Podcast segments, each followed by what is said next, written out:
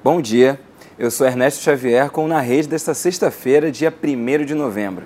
E começamos esta edição com o Exame Nacional de Ensino Médio. A Advocacia Geral da União criou um grupo de 130 procuradores para atuar em regime de plantão com o objetivo de evitar que o Enem seja alvo de algum questionamento judicial. As provas serão realizadas nos próximos domingos, dias 3 e 10 de novembro.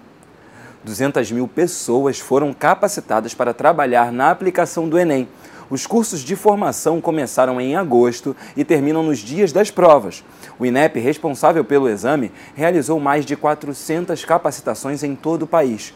Todos os colaboradores passam por uma formação à distância com duração de 20 horas. A formação presencial, que ocorreu em todos os estados brasileiros, durou oito horas para os coordenadores estaduais, municipais, de local de provas e assistentes. Nos dias do exame, as capacitações são para chefes de sala, aplicadores e aplicadores especializados que ocorrem por duas horas. O Na Rede de hoje fica por aqui. Até a próxima.